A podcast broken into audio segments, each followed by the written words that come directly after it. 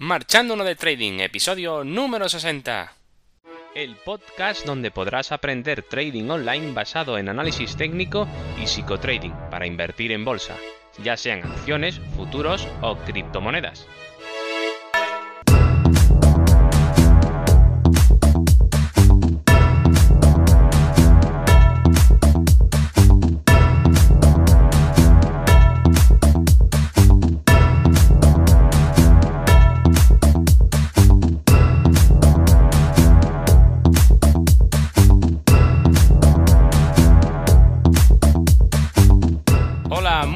Comenzamos el episodio número 60 de este podcast y hoy continuamos con el ciclo teórico sobre mi sistema de trading para explicar el tipo de entradas al mercado que uso en mi propio sistema.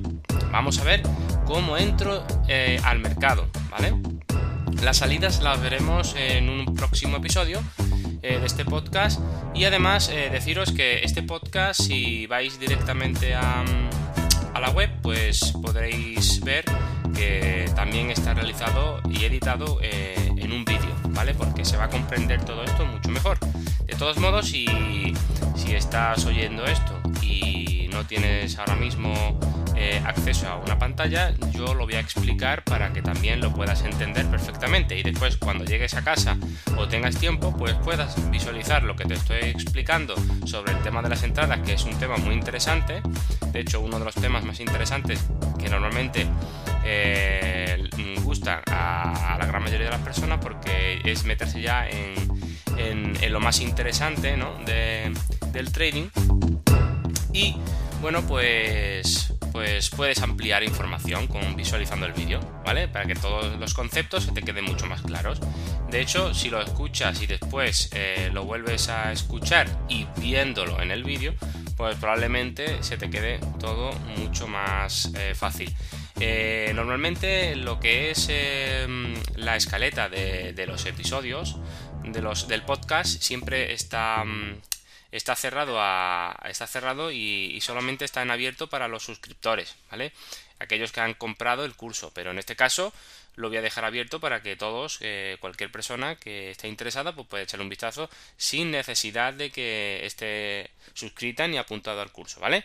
Así que, sin más, pues vamos a empezar, pero ya sabes, antes de empezar siempre digo lo mismo.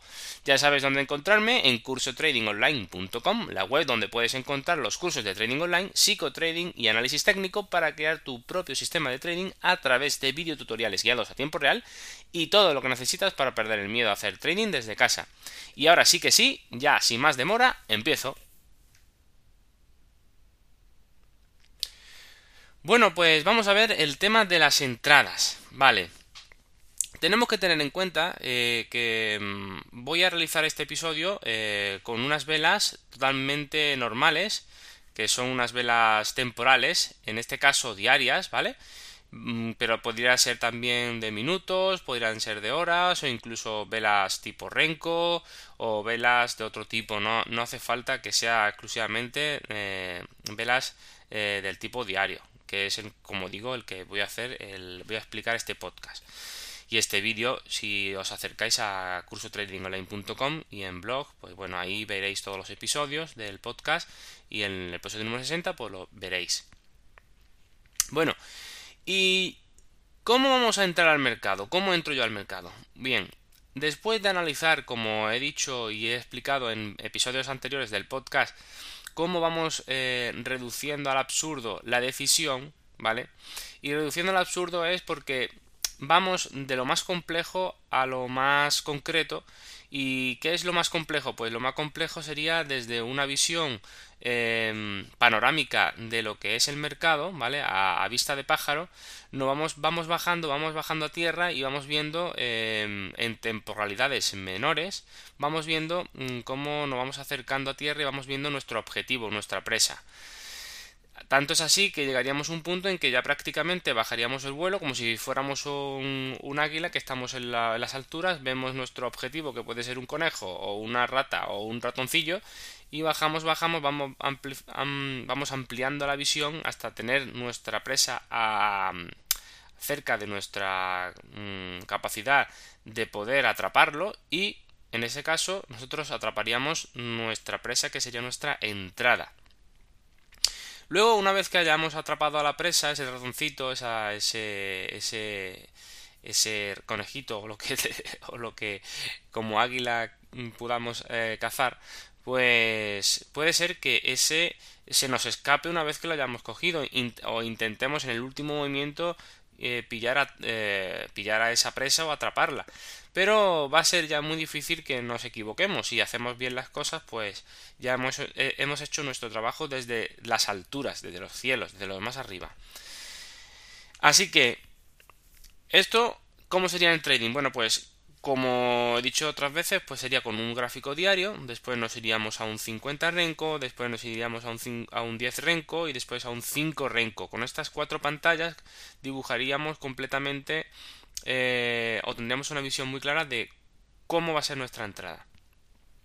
O por lo menos no cómo va a ser más bien el cómo, sino va a ser más bien em, el, dónde. El dónde vamos nosotros a intentar cazar nuestra presa, nuestra, eh, hacer nuestro trade. Porque no todos los sitios son buenos para poder eh, atrapar o crear o, ya entrando en directamente en nuestra jerga en hacer una entrada, ¿vale? Porque eh, a veces puede parecer muy interesante hacer una entrada si solo vemos un gráfico, pero si analizamos en conjunto todo el dibujo completo, veremos que no es buena idea eh, hacer la entrada donde a priori en un gráfico por ejemplo de menor temporalidad como puede ser 5 eh, renco o vamos a irnos a temporalidad pura y dura como puede ser un minuto por ejemplo pues no es recomendable hacerla porque si hemos analizado el gráfico de una temporalidad mayor como puede ser eh, diario pues o por ejemplo 4 horas o 15 minutos pues vemos que no es una zona muy buena ni aconsejable para hacer el trade. A pesar de que el, de gráfico de un minuto nos diga que sí. Por eso tenemos que tener una visión panorámica y completa e ir acercándonos haciendo zoom, ¿vale? Con el, protocolo de graficación del sistema de trading.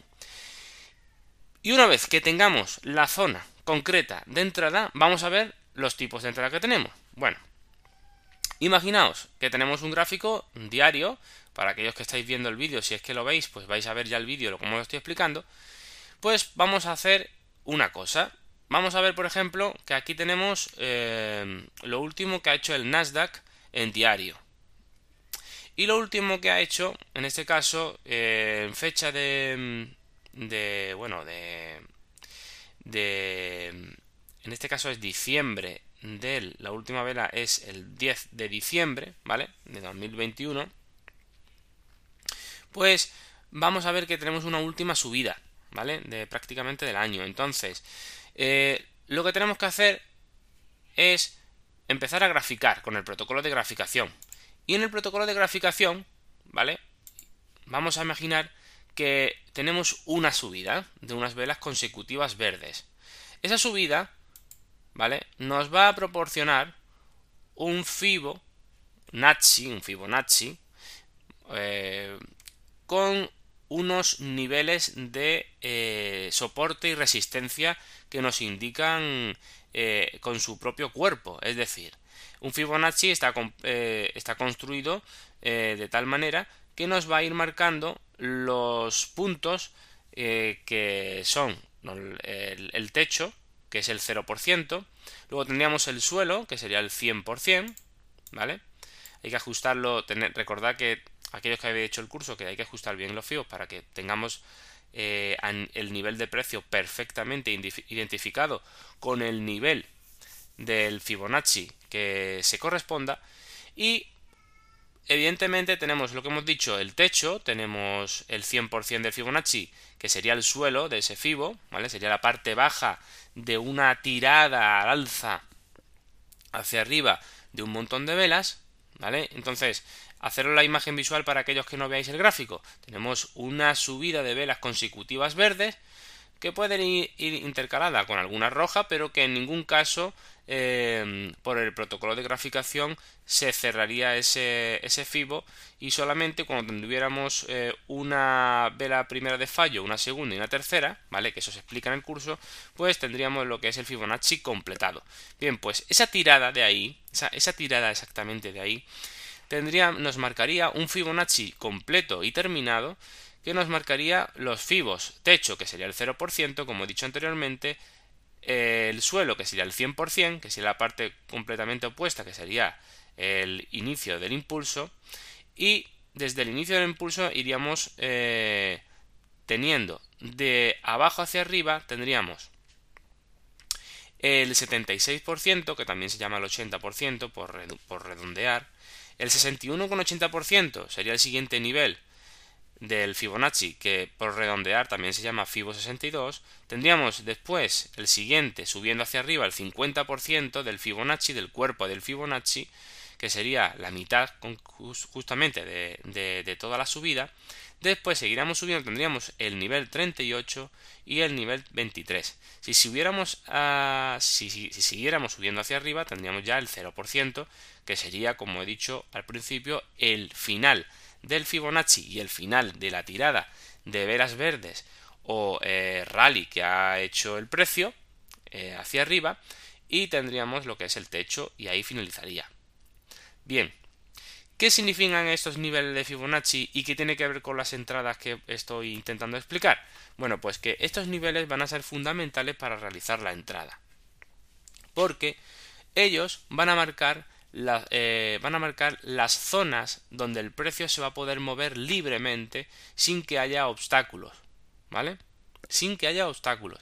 ¿Y cuáles son los obstáculos en trading? Los obstáculos en trading no son más ni menos que los soportes y resistencias, ¿vale? Recordad que un soporte o una resistencia es exactamente lo mismo, lo único que se cambia el nombre de soporte o resistencia o toma, un, o toma el nombre de resistencia o soporte dependiendo de si el precio, eh, si se sitúa por encima del precio o se sitúa por debajo del precio actual.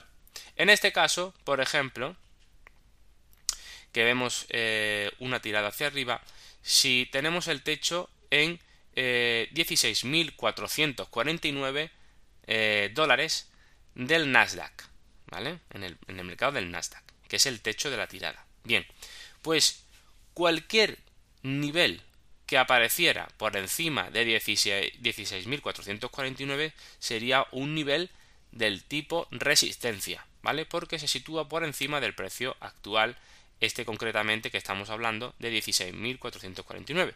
Sin embargo, si eh, la línea de, mm, de soporte o resistencia, que no lo sabemos, estuviera, si estuviera, si estuviera por debajo ese nivel de precio que puede parar el precio, que puede frenarlo, si, se situara por debajo de 16.449, entonces tomaría el nombre de soporte, ¿vale? Porque en principio evitaría, soportaría que el precio no bajara, ¿vale? ¿vale? Y todo esto que tiene que ver con las entradas, volviendo otra vez a lo mismo. Bueno, pues que estos niveles son muy importantes para nuestro sistema, porque es eh, después de seguir el protocolo de graficación, nos va a dejar los marcados muy bien dónde el precio va a parar y dónde el precio eh, va a moverse libremente.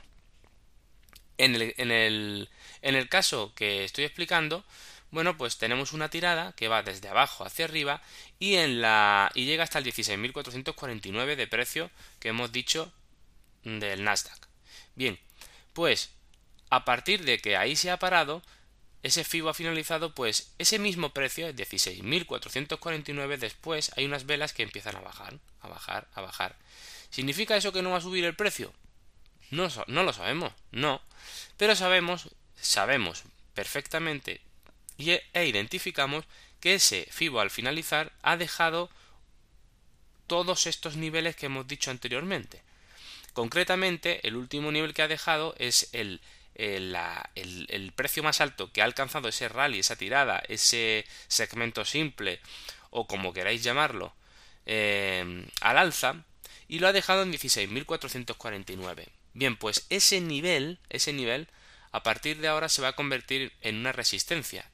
Ese precio, 16.449, a partir de ahí, va a tener, va va a tener una cierta resistencia para que el, precio pueda traspasarlo.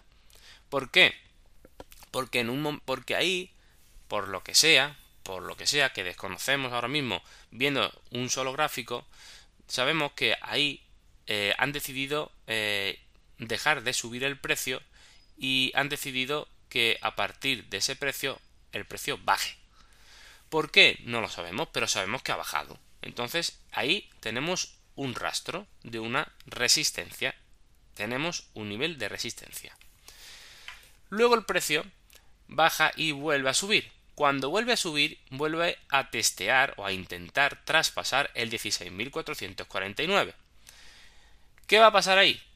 Como tenemos una resistencia, ¿vale? Porque antes no, nos ha dejado ese mensaje, pues ahí, por ejemplo, entrar, pues puede ser peligroso. Pero también puede ser una oportunidad. ¿De qué depende de que sea una oportunidad o que no lo sea? Es decir, que sea peligroso y salgamos perdiendo. Bien, pues eso, de eso va, mm, para eso se van a encargar los indicadores que tenemos, que es el CTO-RSI y el CTO-STK, que nos, nos va a indicar si realmente esa rotura es buena o es mala. ¿Vale? Y si es de fiar o no es de fiar. Lo primero que tiene que tener una entrada, en este caso, para superar este nivel o un nivel cualquiera de FIBO que nos ha dejado marcado por el protocolo de graficación, ¿vale? Como son el techo, el 23, el 38, el 50, el 62 y el 80 o 76, pues todos esos niveles que son soporte y resistencia, para poder superarlos, para poder ir a buscar una ganancia en este, en este tramo de libre movimiento, que son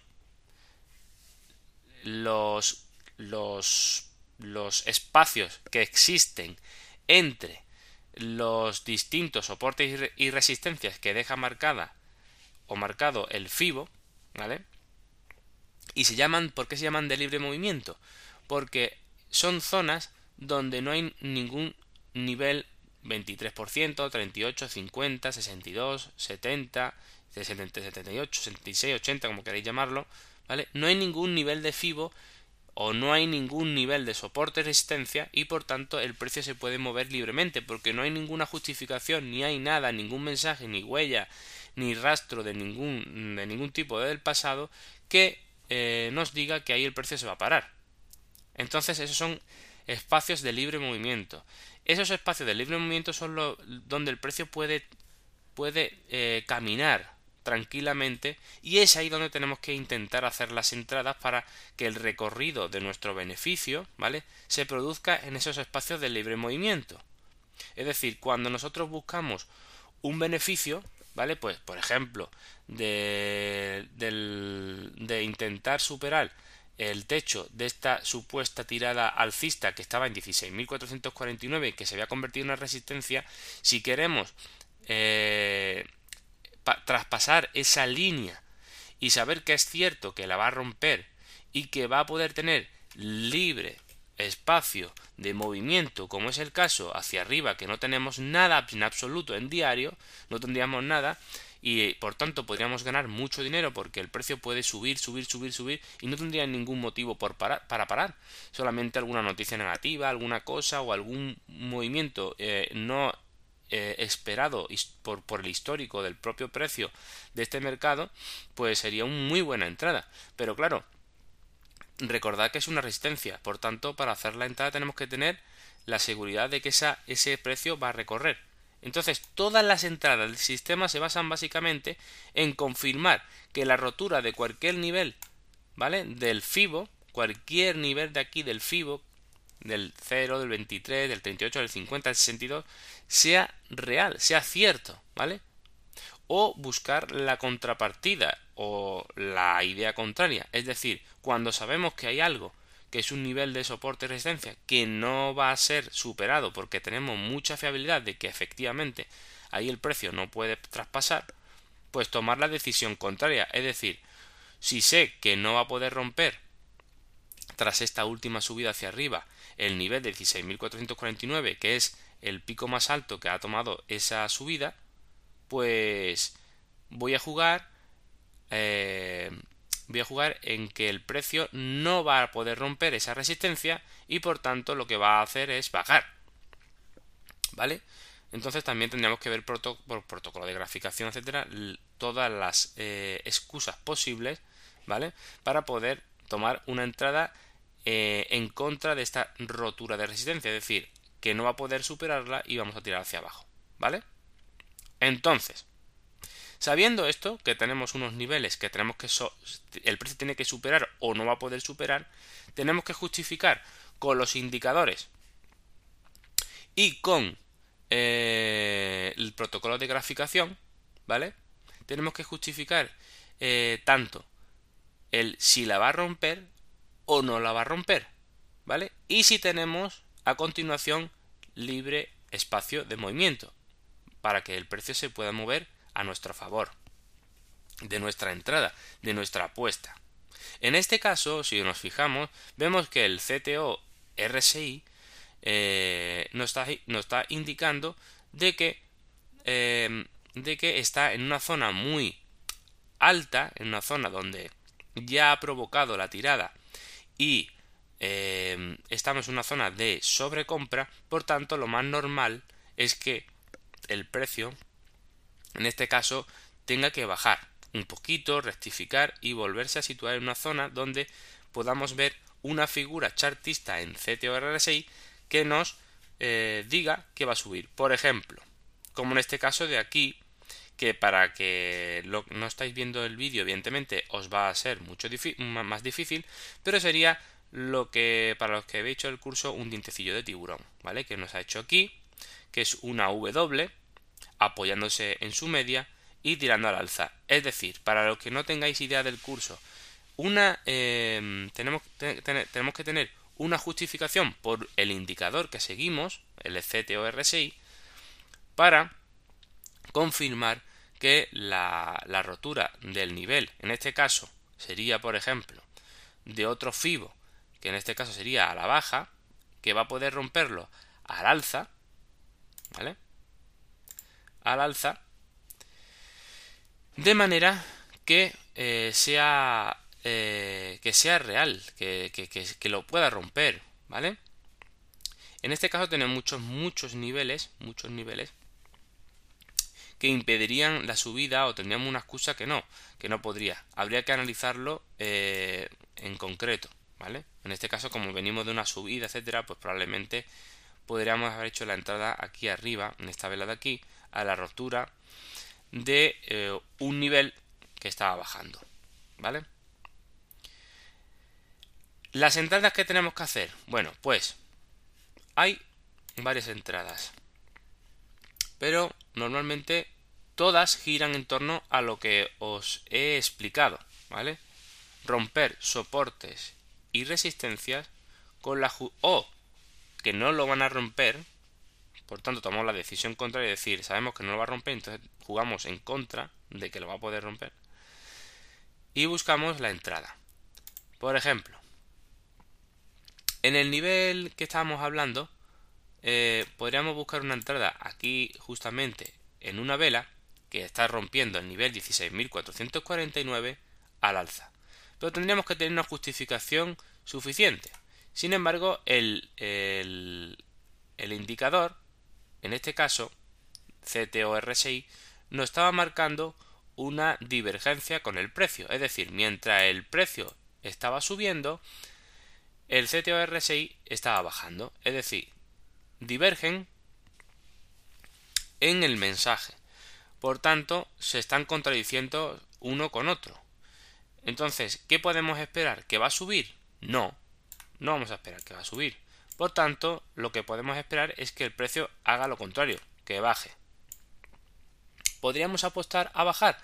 Sí, podríamos buscar una entrada en corto, pero tendríamos que tener la justificación bueno, pues de un montón de cosas que vemos en el curso para que eh, podamos buscar la entrada en corto. Pero más o menos, para que entendáis, eh, tendríamos que tener las cuatro eh, patas de la mesa de la probabilidad del trading de mi sistema de trading que, que, hacemos en el curso, ¿vale? Que nos dice exactamente si tenemos que si es fiable o no es fiable, si tenemos que entrar o no tenemos que entrar.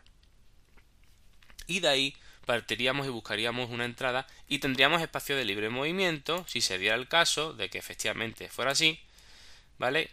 Que sería desde el techo, podríamos buscar perfectamente hasta dónde. Pues podríamos buscar perfectamente hasta el siguiente nivel que sería el 23% o incluso el 38% dependiendo de si jugamos con estos niveles de 23 o no, o no jugamos, ¿vale? Eso dependerá de, de la de la, de la, de la de lo grande que sea la temporalidad. En este caso, al ser diario, el 23% hay que tomarlo en cuenta porque va a tener mucha fuerza. Estamos hablando de mucha gente, de mucho dinero que se está moviendo ahí. no es un gráfico de un minuto, donde el 23% tiene mucho menos peso. Como veis, todo tiene que ver, son muchas cosas que hay que tener en cuenta y que por eso hay que tener eh, mucho conocimiento de todas las posibles eh, variables que juegan en contra a favor de nuestro sistema, ¿vale? De entradas y para tomar decisiones adecuadas. Así que eh, entradas que resumiendo podríamos tener, pues, pues van a tomar el nombre. Eh, la, entrada va a tomar el nombre dependiendo del nivel que esté actuando o dependiendo de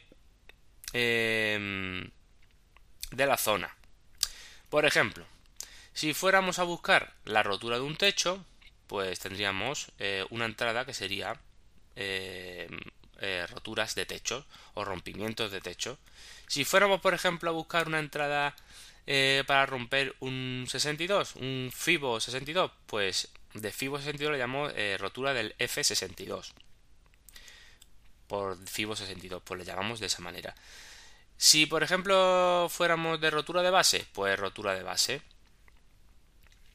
O, por ejemplo, por agotamiento del precio y porque va a hacer un G2. Bueno, pues eso ya sería em, eh, por fallo proyectivo. Sería porque estamos probando eh, distintos niveles de distintos FIBOS, ¿vale? Con el protocolo de graficación se ve todo eso muy bien. Que nos va a decir si el precio em, va a bajar o tiene probabilidad de bajar o no lo tiene.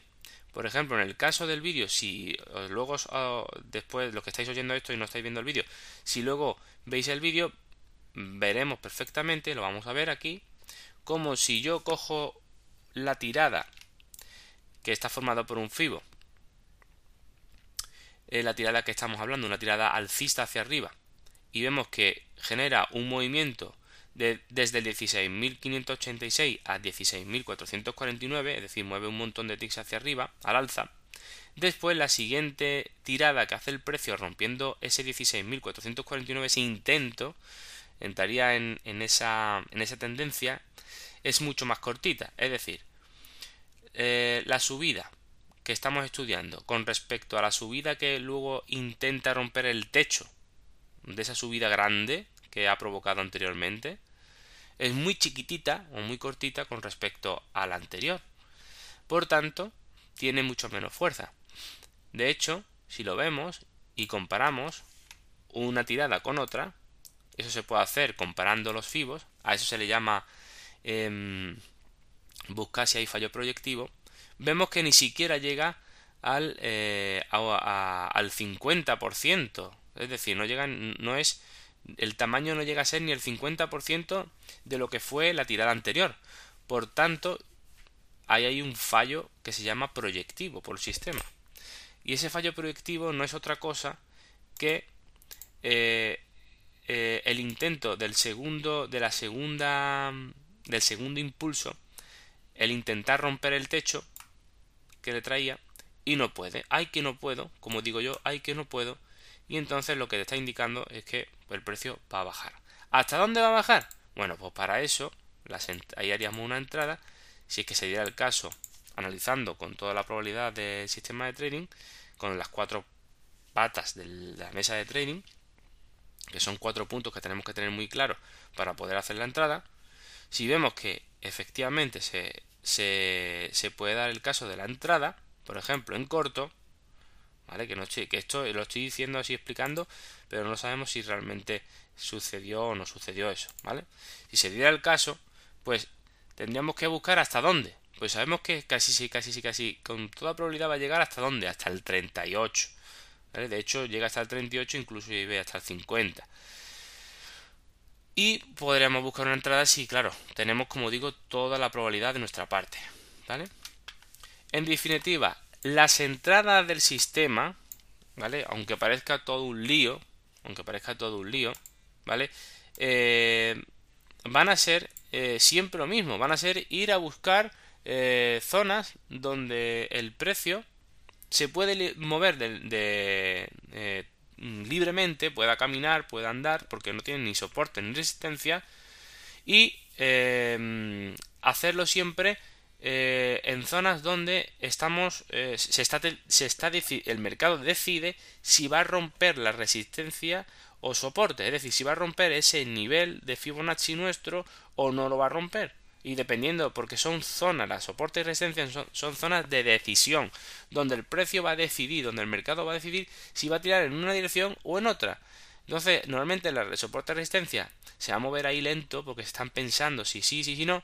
Y nosotros con todas nuestras herramientas vamos a decir, pues sí, se lo están pensando, pero sí van a romper porque tiene toda la pinta, porque todos los indicadores, porque todo nuestro análisis dice que lo más probable es que lo rompa. Entonces, ¿qué hacemos? Pues en ese momento donde el precio se está moviendo lentamente, vamos a tomar la entrada, que tomará el nombre de la entrada, pues, de, de la zona de FIBO donde se encuentre. Si es del FIBO 62, pues será el eh, nivel 62, pues será entrada por rotura de FIBO 62. Así que vamos a, a, buscar la rotura.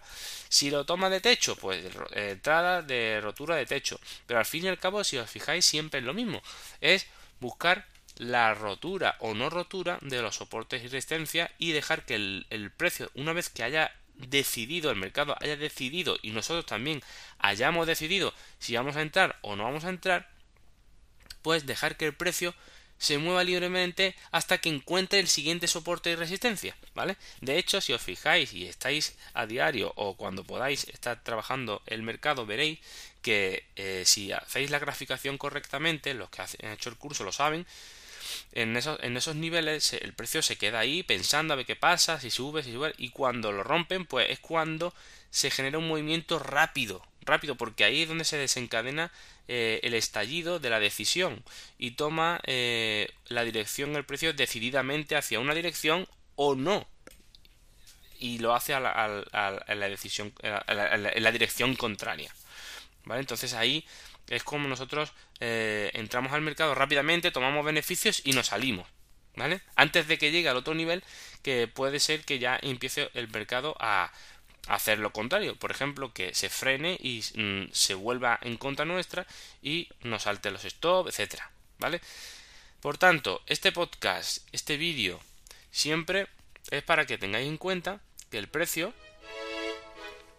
todas las entradas que nosotros vamos a realizar nosotros realizamos tienen todo el sentido del mundo con nuestro análisis, pero siempre basado en eh, el apoyo de nuestras herramientas, pero siempre basado en romper o no romper los niveles de FIBO que no dejan de ser otra cosa que soportes y resistencias.